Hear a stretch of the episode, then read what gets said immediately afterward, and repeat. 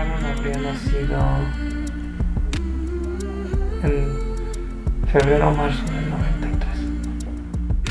Es como un tema tabú, te ha pasado y tienes que superarlo rápido y tienes que seguir con tu vida porque es mejor que haya pasado así, porque imagínate si nace enfermo, bueno, mil cosas que te dicen que supongo que será para animar, pero que tú no necesitas oír en ese momento, no lo necesitas oír. He tenido dos ah, embarazos de semanas que bueno pues no han podido lograr y dos el pasado el primero que fue de casi cinco meses y es- no, no dan permiso de tomar fotos a los bebés. Entonces, ni siquiera tienen un recuerdo.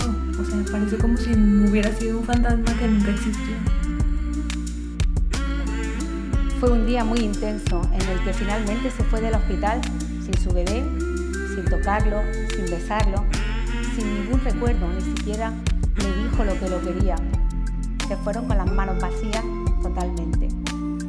Y ahí es en donde el doctor me dice que efectivamente ya no hay latido de corazón y que acababa de perder al bebito.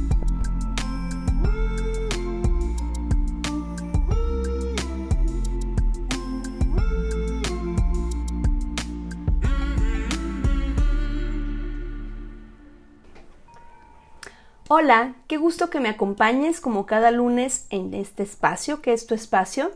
Si es la primera vez que estás aquí, te doy la más cordial bienvenida y deseo que aquí puedas encontrar información que te sea de mucha utilidad en tu proceso. Pues ya llegamos al episodio número 14 y nuevamente tenemos una invitada de lujo. Pero antes de iniciar, te recuerdo que puedes seguirme en redes sociales en la cuenta de Duelo Respetado Podcast. Comenzamos. Hoy nos acompaña nuevamente mi querida Erika Ortiz. Ella es tanatóloga, diplomada en logoterapia y mamá por adopción. ¿Cómo estás, Eri? Bienvenida. Hola Geo, pues súper feliz de estar de nuevo contigo, sabes que me encanta trabajar contigo y de verdad que muy contenta de, que se abra este espacio eh, para hablar de este tema, ¿no? Tan dentro de, del duelo eh, gestacional y perinatal, este, este duelo, este, esta parte, ¿no? De, la infertilidad y, de la adopción, híjole, también es algo muy dejado de lado y te felicito por, por una vez más abrir este espacio. Muchas gracias. Muchas gracias, Eri. Muchas gracias por compartirnos tu experiencia. Eh, en el caso de Eri no es por cuestiones de infertilidad, eh, ya ella, ella contará su, su, su vivencia, pero sí creímos que era muy importante que sepas que sí hay un duelo cuando se dan los diagnósticos, como hemos visto en episodios anteriores, sí hay un duelo, sí tienes derecho a vivir un duelo, sí tienes la necesidad de transitar ese camino. Solo con dar vuelta a la página y decir no pasó nada y pues ni modo, no se solucionan las cosas. Y la otra es, una de las cosas más comunes que se ve cuando nuestros bebés fallecen, lo primero que queremos hacer es, quiero otro bebé. O sea, es a nivel instintivo. Y bueno, cuando se presenta un tema concretamente de infertilidad, donde eso ya no es posible, es, dime a dónde voy ahorita a adoptar un niño. ¿Dónde voy ahorita por un bebé? Porque yo voy a adoptar. ¿Qué significa realmente la adopción? Es satisfacer esta necesidad que yo hago mucho hincapié. Los niños tienen el derecho de tener una familia y de tener una mamá y un papá. Pero los adultos, la maternidad y la paternidad no es un derecho, es un anhelo, es un deseo. Por lo tanto, no es a costa de lo que sea. ¿Cómo es esta parte? ¿Cómo que puede haber un duelo dentro de este proceso que me puede llevar, eh, si no lo encauzo de manera positiva, a una adopción con todas las implicaciones que esto trae? Pues mira, Geo, eh, justo, justo es lo que, lo que tú dices, ¿no? Eh, se, se, mueren nuestros hijos y nosotros queremos encontrarnos uno así, o sea, como que nos lo vengan a dejar a la puerta de la casa, ¿no? y más cuando tenemos situaciones como, por ejemplo, la mía, que, que como bien dices, mi caso no fue, perdón, de una infertilidad, eh, pero yo decidí operarme, hacerme una oclusión tubárica bilateral al momento de, que me hicieron la cesárea, de que nació Sebastián. Entonces, digamos que yo sí puedo embarazarme, pero tendría que atravesar por una eh, por un tratamiento de, fertilidad, una fertilización in vitro, este, yo eh, me metí a, un grupo de, fertilización in vitro en, en, Facebook para conocer, porque yo dije, bueno, si a mí me ha servido tanto el estar en un grupo en donde hay mamás y papás que transitan por, el, eh, por este duelo, pues tiene que haber un grupo y así me voy a enterar de, de, a qué va esto, ¿no? Y yo te soy bien honesta, ¿eh? o sea, yo cuando leía la angustia, la presión, las cantidades de dinero tan exorbitantes que gastaban en todos estos tratamientos, yo le dije a mi esposo, me da mucha pena, pero yo no voy a pasar por esto. Y sé decirte que a mí el IMSS me ofrecía la fertilización en la clínica de biología reproductiva, me parece que se llama, que está en La Raza, en México. A mí me lo ofrecían por la situación, por, por cómo fue que murió mi hijo y todo esto. Y yo dije, no, no puedo con esto. O sea, ni emocionalmente, ni quiero que me estén metiendo hormonas, ni quiero que me estén picoteando. O sea, yo no puedo con esto. Y, y fue una decisión que tomé, no sé si por miedo o por conciencia, pero al final yo decidí no hacerlo. Y la verdad es que mi esposo no quería adoptar a un principio, entonces pues estábamos así como, pues quién sé qué vamos a hacer entonces, ¿no? Yo hasta ahora agradezco mucho el hecho de que, de que mi hija por adopción haya llegado hasta los tres años después. ¿Por qué? Porque tuve todo este tiempo para trabajar, para elaborar. Y esto que mencionábamos hace rato, ¿no? El adoptar a un niño te exige tener una fortaleza física y un trabajo emocional que te sostenga para que tú puedas sostenerlo a él. Porque si bien, como tú dices, o sea, nosotros venimos de un dolor, de una pérdida, de, de, no, de un duelo, de que a lo mejor nunca te pudiste embarazar, o de un duelo porque tu, tu bebé o tus bebés murieron, pero pues ese es tu, tu asunto, ¿no? O sea, el niño no tiene por qué cargar con eso pero él es un chiquito, él es un menor es un bebé que viene de un abandono, que viene de un rechazo, que viene con una herida primaria profunda y que lo va a marcar el resto de su vida y que tú vas a tener que estar entero para sostenerlo. Entonces, ¿cómo le vas a hacer si estás en los primeros momentos de duelo para hacer ese acto heroico? Porque de verdad te lo juro que yo hay días que me tengo que hacer totalmente a un lado para poderla sostener a ella. Claro. Y si no tienes, no, no con esto te digo que, uff, yo ya la tengo dominada, o sea, no, hay días que no puedo.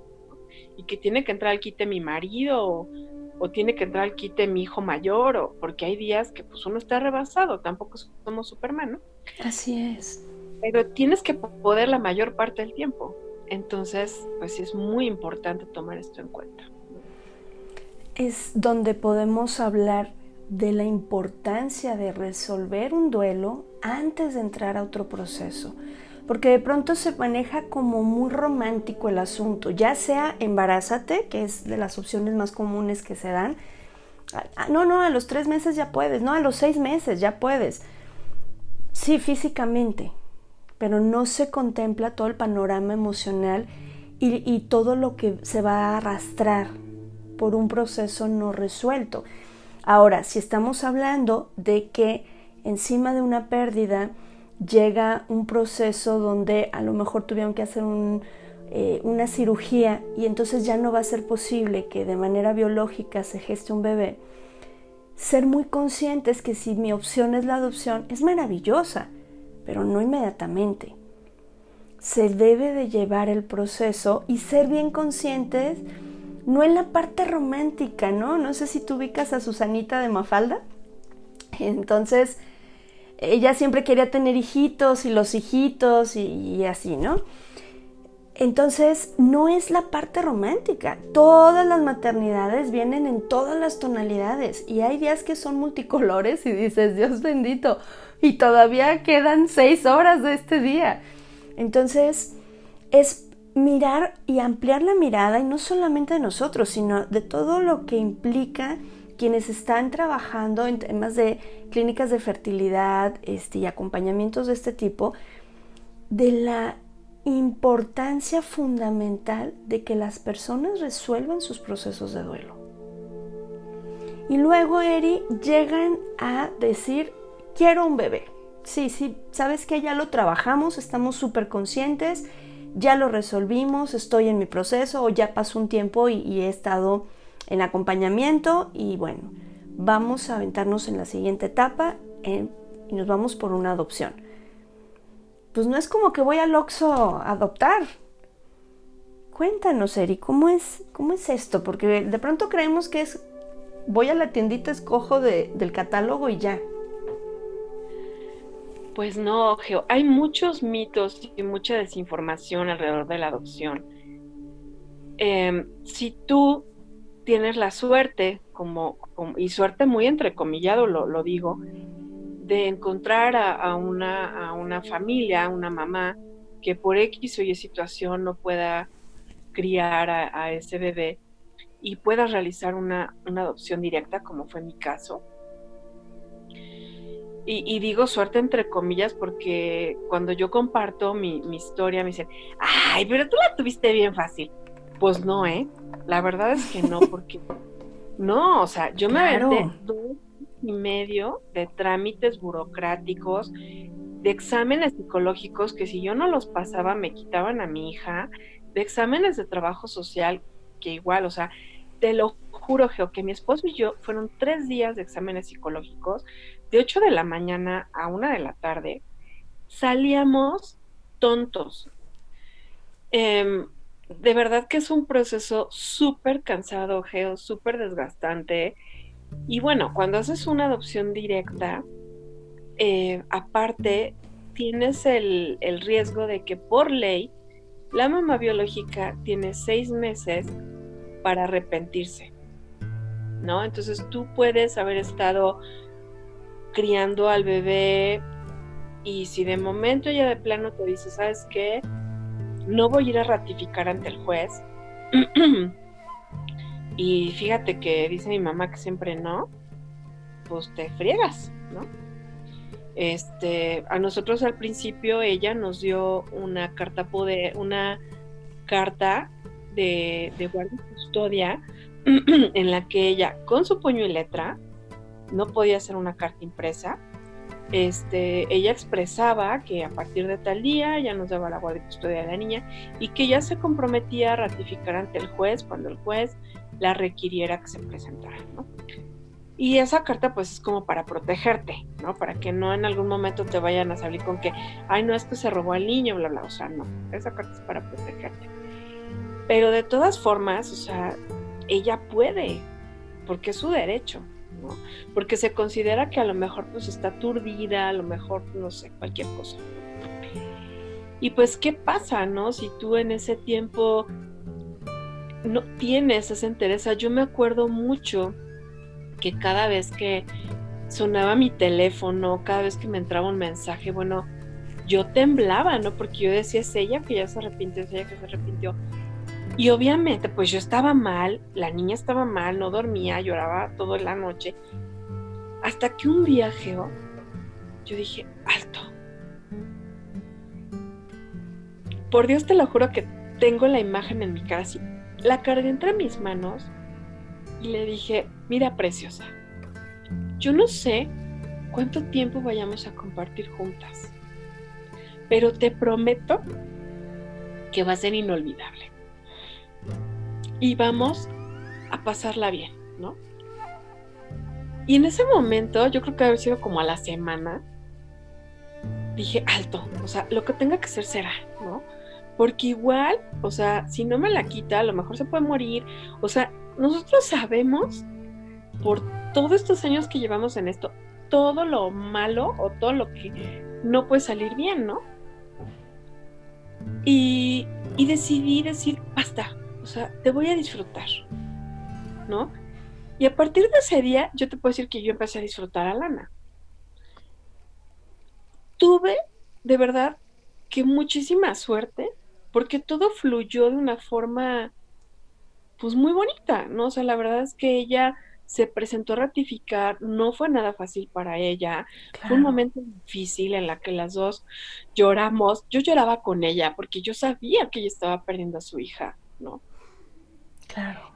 Eh, te voy a decir otra cosa, los jueces no son amables, a ella la maltrataron. Yo no sé qué tanto le dijeron porque yo no entré con ella y entró sola, pero ella salió muy mal.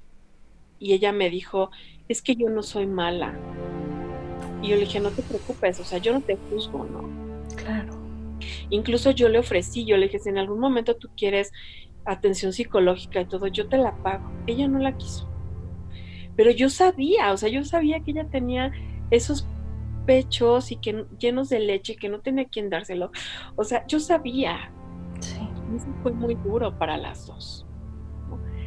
Entonces, no, o sea, realmente la adopción no es un jardín, o sea, no es una onda romántica de que, ay, es que hay tantos niños que necesitan amor y, a mí me sobra el amor. No, el amor no basta.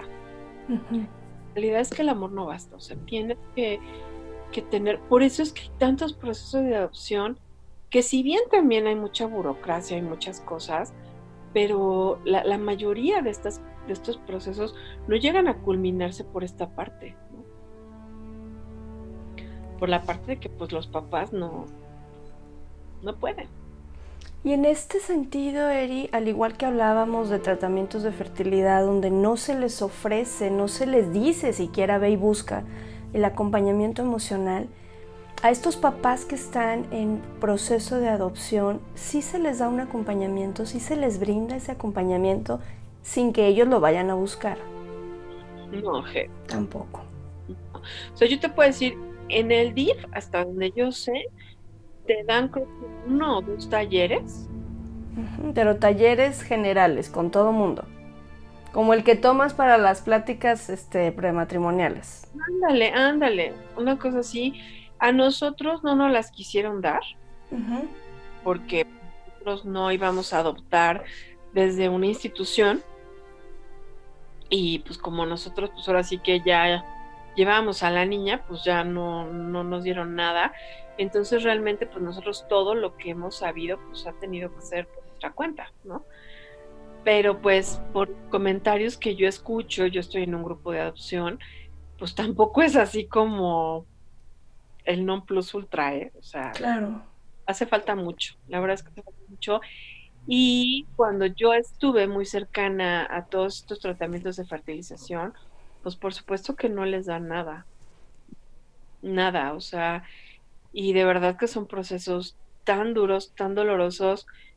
Yo tuve cercana a una a una pareja que, quisieron uno y a mí cuando me platicaron que, que pues muchas veces implantan varios embriones y cuando pegan todos, pues el doctor que decidir. vive, o sea, y ni te avisan, ¿no? O sea, y ¿sabes qué? Pues es que al más chiquito, pues ahorita le vamos a detener el corazón y espérame, ¿no? O sea... Claro. No, no, y a nivel sistémico, a nivel, eh, basándonos un poquito en lo que es terapia o pedagogía sistémica de Bert Hellinger, pues todo esto tiene muchísimas implicaciones, ¿no?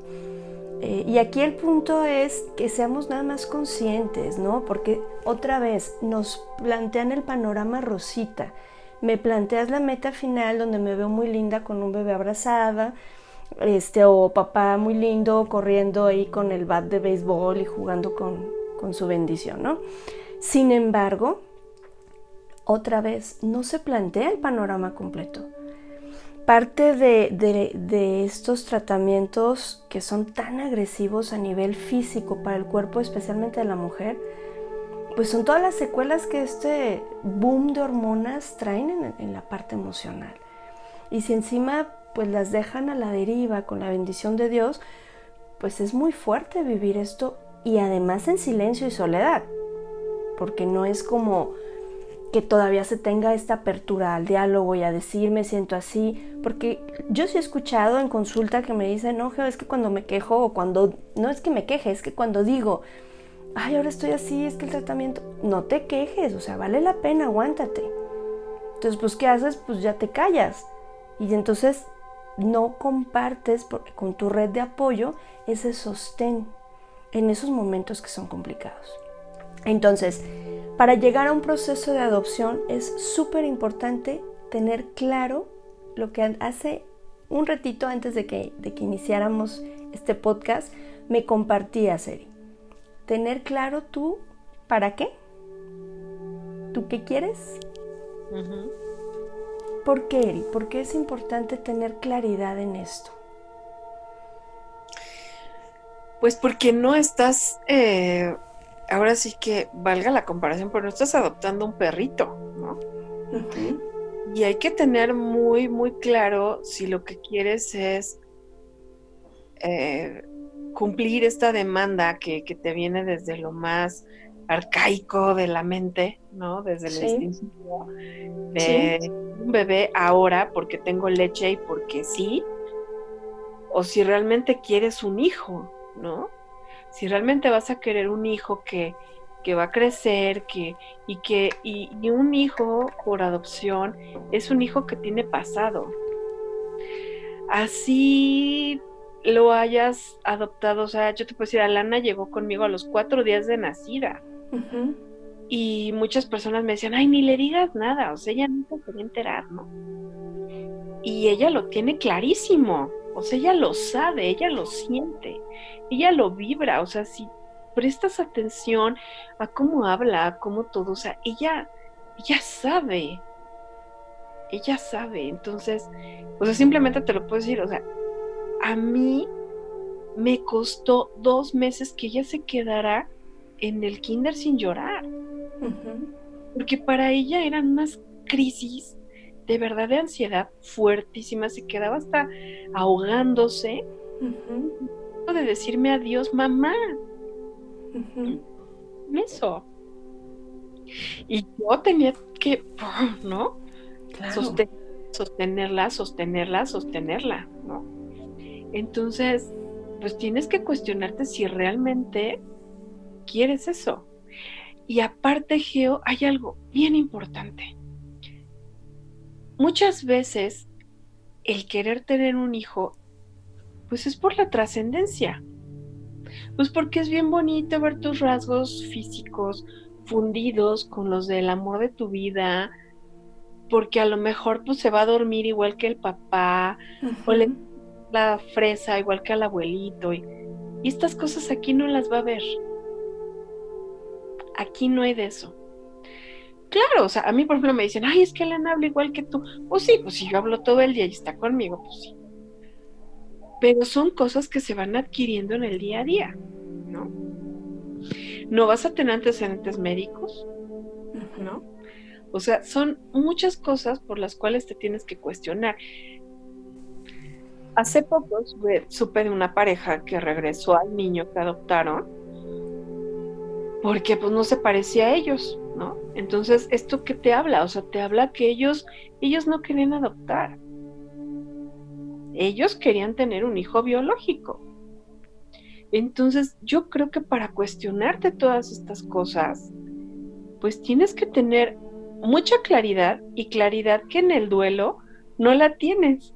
Exacto. ¿No? Exacto no es el momento. Eh, entonces la adopción, claro que es una vía, claro que es una opción muy válida, pero hay que llevar un camino previo para poder saber que, a qué estoy entrando al ruedo y que en general es en todas las maternidades, ¿eh? porque también muchas de las depresiones posparto tienen que ver con estas romantizaciones. Eh, la mamá primeriza que a mí me dijeron, a mí me contaron y resulta que es otra cosa. Entonces, creo que sí tenemos que ser muy conscientes de dejar de romantizar que son experiencias preciosas, que son experiencias que valen la pena, claro, por supuesto, pero entrar muy conscientes al proceso. Y de una de otra manera, bueno, creo que nadie estamos 100% sanos de nuestras heridas, ¿no? Pero al final estar pues más equilibrado para poder para poder estar ahí para ellos, como decías. Claro. Sí, totalmente, totalmente de acuerdo y, y creo que, mm, que no es como una opción para todos. A mí, yo he llegado a, hay personas que me han llegado a decir, ay Eri, pues qué padre por ti, pero la verdad es que yo no lo haría. Y no, le digo, qué bueno, o sea, qué bueno que tú lo tengas claro. Claro. Qué bueno que tú lo tengas claro, porque la verdad es que tampoco te voy a decir, ay, soy una heroína por adoptar, o sea, no. Pero, pero sí hay que tener como, como los puntos, ¿no? Sobre, sobre las CIES em, para, para saber, ¿no? A qué le vas a entrar, qué, qué vas a tener y qué, y enfrentar a la sociedad, ¿no? Porque también muchas veces la, la familia, toda esta parte, o sea, estos comentarios, yo he llegado a andar con mi en la calle y y por ejemplo que voy a la carnicería, ¿no? Y, ay, la nena, ¿es tu hija? Sí, es mi hija. Y ella me agarra de la manita, ¿no? Y se me pega. Claro, es mi hija. Y entonces, pues todas esas cosas, pues tienes que tenerle interés para, para ¿no? Tampoco te vas a poner un letrero, ¿no? Porque pues no a todo el mundo puedes abrir estas cosas, pero a veces la misma familia, ¿no? cuando una parte importante del proceso de adopción es si tienes redes familiares. ¿Por qué? Porque también ellos se tienen que asegurar que si a papá mamá les pasa algo, pues haya alguien dentro de la familia que pueda hacerse cargo del menor, ¿no? Y que no vuelva otra vez a caer institucionalizado o quede volando. Entonces, por ejemplo, en nuestro caso, pues fueron mi cuñado y su esposo el que, el que, los que avalaron esta, esta parte, ¿no? Incluso pues ellos acabaron siendo padrinos de Alana. Que pues si algo nos pasa, pues tienen que entrarle al quite, ¿no? Y pues ni modo. Entonces, este, pero, pero sí es muy importante, la verdad es que es muy importante cuestionarte, tomarlo con calma. Y hay otra parte, Geo, el, yo creo que esta prisa, yo no sabes cuántas veces me han hablado, Eri, es que me acaban de contactar con Mengana que, que me va a dar un bebé. A ver, cuéntame cómo está la cosa. No, pues es que me dice esto y me dice el otro. Y es que ya me pidió para la leche y me pidió. A ver. Esto no es una venta. Aquí no hay ni un peso de por medio. Claro. Y todo se hace por el DIF, ¿no? No, es que ya me dijo que pues que el doctor está de acuerdo y que el doctor me va a dar el acto de alumbramiento, está mi nombre, y yo ya no tengo que hacer más nada, ¿no? Yo ya, con eso ya alarme. Pues sí, o sea, a lo mejor, digamos que corres con suerte, porque también conozco muchos casos así, y no pasa nada, pero ¿qué va a pasar si la mamá de pronto se le chispa y te acusa de robo de infante y hacen una prueba de, de ADN? ¿no? Entonces, pues hay muchas situaciones que, pues tienes que tomar en cuenta para no caer en todas estas cosas fraudulentas. Hace poco yo puse un post de, de adopción en mi, en mi Facebook y alguien me puso, es que el DIF te obliga a hacer cosas que uno no debe. Y ah, entonces, sabes que me quedé así de wow. Y yo sí le, sí le escribí a esta chica y le dije, ¿sabes qué? Nadie te obliga. Tú tomas la decisión de qué hacer y qué no. Em, desgraciadamente se tiene la idea de que no, para adoptar tienes que ganar 100 mil pesos mensuales y tener no sé cuántas casas privadas. No es cierto, o sea, yo de verdad se lo digo. Nosotros adoptamos a Lana rentando un departamento en la colonia más populachera que se puedan imaginar en Ciudad de México. Y entre mi esposo y yo no ganábamos más de 15 mil pesos al mes hace seis años.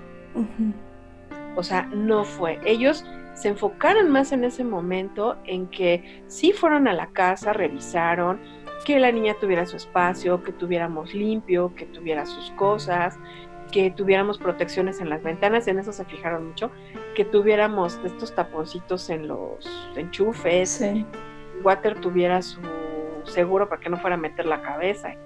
O sea, las cosas básicas que tienes cuando tienes un bebé chiquito, lo que empieza a ganar. Este, y en lo psicológico, bueno, nos drenaron el cerebro, o sea, y así. Dibujé el árbol, la casa, la persona bajo la lluvia, todo lo que... todo lo dibujable. A mi hijo también le hicieron, ¿no? Mi hijo en aquel tiempo tenía 12, 13 años, o sea, a él también le hicieron este, que dibujó, me le hicieron test psicológicos. Y, y la realidad, pues es que nosotros, nosotros decíamos, o sea, vamos a hacer todo lo que tengamos que hacer para que ella siga con nosotros, ¿no? Y, yo es lo que les digo, o sea, cuando me dicen, Eri, es que es dificilísimo adoptar, y, si tú realmente quieres adoptar, claro, lo vas a hacer. Y si la trabajadora social llega y te dice, ¿sabe qué? Aquí me pinta con motitas verdes y vas a pintar las motitas verdes. Así es. Es, cuando tienes claro eso que decíamos hace ratito. ¿Para qué? ¿Qué quieres? ¿Qué quieres realmente? Porque muchas veces la presión de todos tienen hijos, yo no, eh, y bueno, un sinfín de historias ¿no? que puede haber mm, que me motiven a llevar a, concretar un proceso de adopción, pero es bien importante que podamos definir qué quiero y si estoy dispuesta a vivirlo con todo lo que trae, con sus noches de desvelo, con sus enfermedades y con sus, sus cosas propias de ese, de ese bebé que venga, con sus heridas eh, que traiga emocionales, ¿no? Porque pues al final también llevan un proceso. Entonces, es súper, súper importante si nos estás escuchando y estás pasando por un, pues por esta situación de definir qué quieres, si quieres adoptar o qué hacer con este tema, pues creo que lo primero sería poder estar en paz contigo, poder estar en paz como pareja, trabajar el duelo quizá por un problema o por una condición, una situación de, de infertilidad y ser muy conscientes del proceso que implica la adopción y que también hay procesos de duelo dentro de, esta, de este camino de adopción. Uno de ellos, Eri, pudiera ser que al final hicimos todo y no, no cubrimos los parámetros para poder adoptar un niño o una niña. Y eso es un duelo y hay que vivirlo y hay que acompañarlo. Hay un programa, este, si no me equivoco, en Apple TV. Ahorita ya saben que yo soy malísima para los nombres. Pero habla precisamente de una pareja donde ya todas sus opciones de, tratamientos de fertilidad ya se habían agotado y entonces empiezan el proceso. De hecho, de eso es la serie. Los ocho capítulos habla de todas las peripecias que pasan. E incluso, por ejemplo, entrevistan hasta la exnovia y al exnovio de ellos, ¿no? Para poder ver las personalidades, hablan con los papás, la red primaria de apoyo, o sea, es todo un tema. Y bueno, al final no te dicen si, si se lo dan o no se lo dan, porque además ella pues le está tirando a un bebé y le dejan muy claro que pues lo más seguro es que no va a ser un bebé. Y entonces ahí entramos otro tema, Eri. Porque es, yo quiero un bebé, no quiero que me llegue uno de 8 años. Sí, porque tienes, se tiene la idea errónea de pensar que si vas a adoptar un niño más grande, como que te va, va a ser menos tu hijo, ¿no? Porque va a tener más historia y entonces aparte vas a tener que lidiar con la rebeldía y con... Y sí, la realidad pues es que si adoptas un adolescente pues te va a llegar pues revolucionado por partida doble, ¿no? Porque pues trae todo el asunto del abandono, de la institucionalización, de todo, más la adolescencia, ¿no?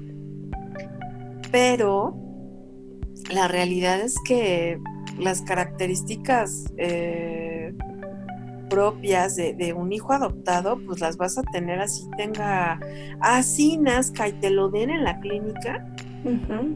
Eso no se lo vas a poder quitar. ¿eh? Hace, hace poco estaba yo viendo un en vivo que hicieron cuatro chicas, como yo creo que han de estar como entre los 18 y 25 años, y un muchacho, este, todos hijos por adopción. Y ellos dijeron, es que he hecho terapias, he hecho esto, he hecho... Y el miedo al abandono ya es parte de mí. El darme cuenta que yo no pertenezco a esta familia al 100%, no lo puedo borrar. Y me duele. Y claro que me duele porque si la, casi todos tenían hermanos, este, bueno, que eran hijos biológicos, es que al ver que él tiene los ojos de mi mamá y yo no, pues me duele. Y eso cómo lo cambias, o sea, tienes, tienes que acompañarlos, o sea, tú no les puedes solucionar el asunto, tú solo puedes acompañarlos, ¿no? Como en su proceso. Y si ellos en un momento quieren buscar a la familia biológica, pues tienes que, que, que tener esa interés para acompañarlos. No es fácil.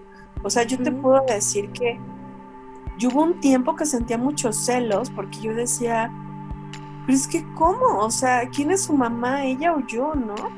Claro. Como, bueno, pues es que al final, pues ella es su mamá la que le dio la vida, la que, la vida que yo no pude darle, y eso también es un centón, ¿no? Así es. Y, y ella no la pudo creer, pero yo sí, entonces, pues somos dos las que estamos aquí y, y tienes que tener la apertura para aceptar esa parte, ¿no? Y, ellos como hijos decían, es que a nosotros nos da miedo decirle a nuestros papás que queremos buscar a nuestra familia biológica porque hay la creencia de que ellos tienen que ser agradecidos y que ellos tienen que ser como, como desde abajo yo lo siento, ¿no? Como este agradecimiento de, ay, es que gracias, me rescataste de la orfandad, ¿no? Y pues no, o sea, como bien dices, la cosa va al revés, ¿no? El derecho de la familia es de ellos, ¿no? Así es. Y, no tienen por qué agradecerte nada, porque ellos no te pidieron que los llevaras a tu casa. Exacto, y son, y son situaciones muy fuertes, Eri. Y aquí entraríamos en un tema que hoy no vamos a tocarlo, que seguramente lo tocaremos, pero que tiene que ver con esta sociedad de quiero un helado, lo consigo a como de lugar, quiero un coche, lo consigo a como de lugar, quiero un hijo, lo consigo a como de lugar. Y estoy hablando y me refiero a la maternidad subrogada, que no nos toca ahorita, pero sí que tengamos muy claro esta parte. La maternidad y la paternidad no es un derecho. Y sí, yo he tenido parejas, Eri, que ante este hecho, pues se quiebran, claro, porque es muy doloroso aceptar que biológicamente no voy a poder tener un hijo. Pero es lo que es, y entonces aquí entramos con toda la parte de encontrarle un sentido a mi vida con lo que tengo no de encapricharme y decir, quiero el helado de chocolate. Pues la vida te está presentando una paleta de vainilla, o sea, no es un helado de chocolate, es una paleta de vainilla. ¿Qué vas a hacer? Y es hacer el trabajo para poder trascender y realmente interiorizar la experiencia y entonces poder rescatar ese sentido de vida, ¿no crees? Claro, claro, totalmente. Y, y, como yo te decía al principio, o sea, yo agradezco de verdad muchísimo que como dice Ferolgini, amo su, su esa parte de su libro, dice, tú ten un arco iris antes de tener a tu arco iris, ¿no? Y a mí fue lo que me pasó. O sea, a mí una vez alguien me cuestionó y me dijo, ay, es que no me vas a venir a decir que ella no te vino a llenar la vida de colores.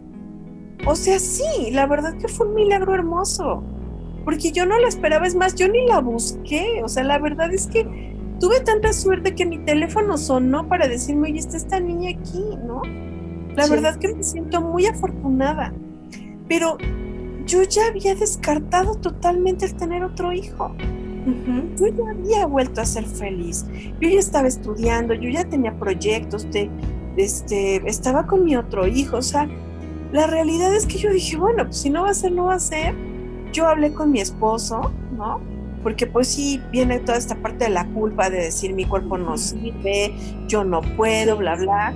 Él me dijo, Erika, por favor, o sea, yo estoy contigo porque te amo, no. Mi amor no está condicionado a si podemos tener hijos vivos o no podemos. Y la realidad es que estábamos muy bien, o sea, realmente ya Lana llegó así como, ¡pum! ¿no? Así, órale, ¿no? ¿La quieres o no la quieres? Pero, pero yo agradezco, Geo, la verdad, yo creo que si ella esto hubiera pasado al año del duelo, no, no hubiera podido, ¿eh? Así es, así es. No hubiera podido. Por ahí dicen que cada cosa a su tiempo y cada cosa en su momento, ni un segundo antes ni un segundo después. Pues Eri, se nos está terminando el tiempo.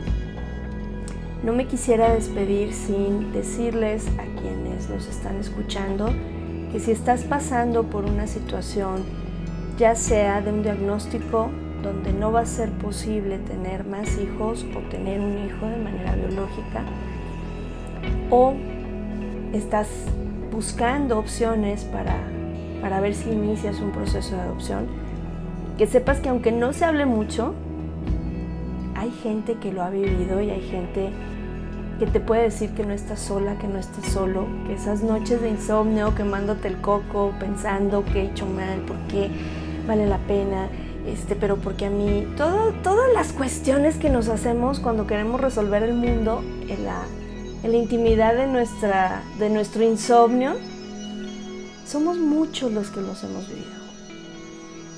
Entonces, si tú nos estás escuchando, es importante que puedas sanar tu proceso de duelo, que puedas resolver los asuntos pendientes que tuvieras en, en, torno a maternidad o paternidad, para entonces dar el paso a otro siguiente nivel, a otro, a otro momento de tu vida, pero completos. No vas a buscar a ese hijo o esa hija para que te complemente. Lo vas a buscar porque tú estás completa, porque tú estás completo.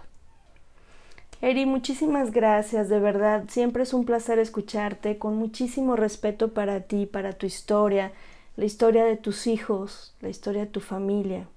Gracias por abrir tu corazón.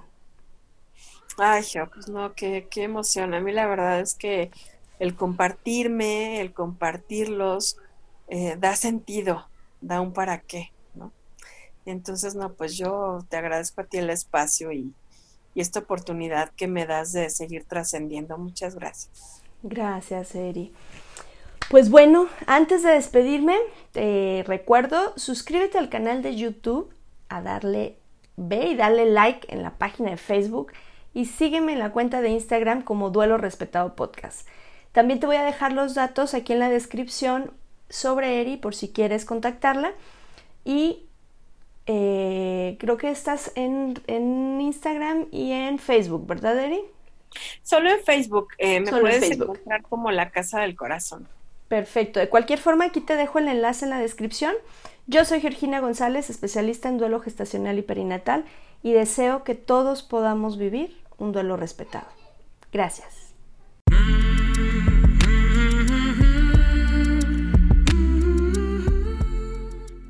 Este programa es producido por Georgina González y Carla Rodríguez y narrado por mí, Georgina González. Recuerda seguirnos en redes sociales como Duelo Respetado.